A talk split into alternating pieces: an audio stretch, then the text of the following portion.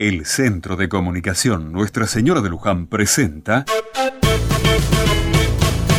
Otra Mirada.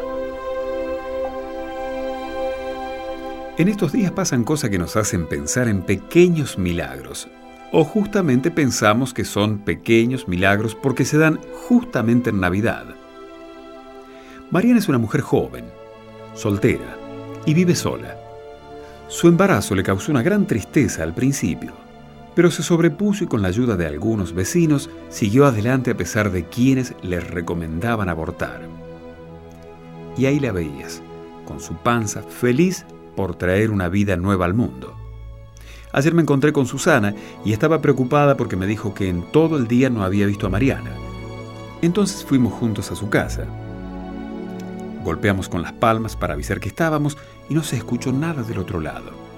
Golpeamos más fuerte y silencio total. Sin embargo, escuchábamos de fondo una radio.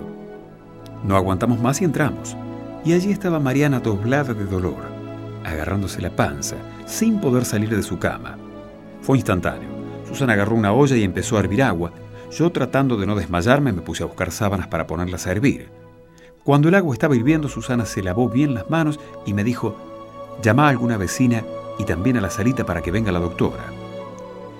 Fui volando a la casa de al lado, hice todo lo que Susana me dijo y mientras llamaba a la salita, escuché un llanto fuerte que me pegó en el corazón.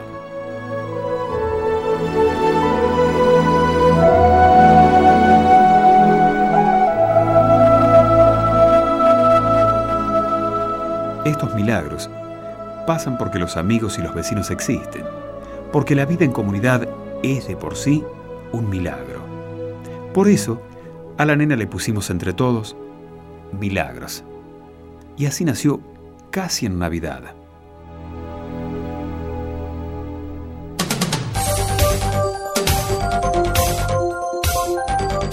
Envíe su comentario en mensaje de texto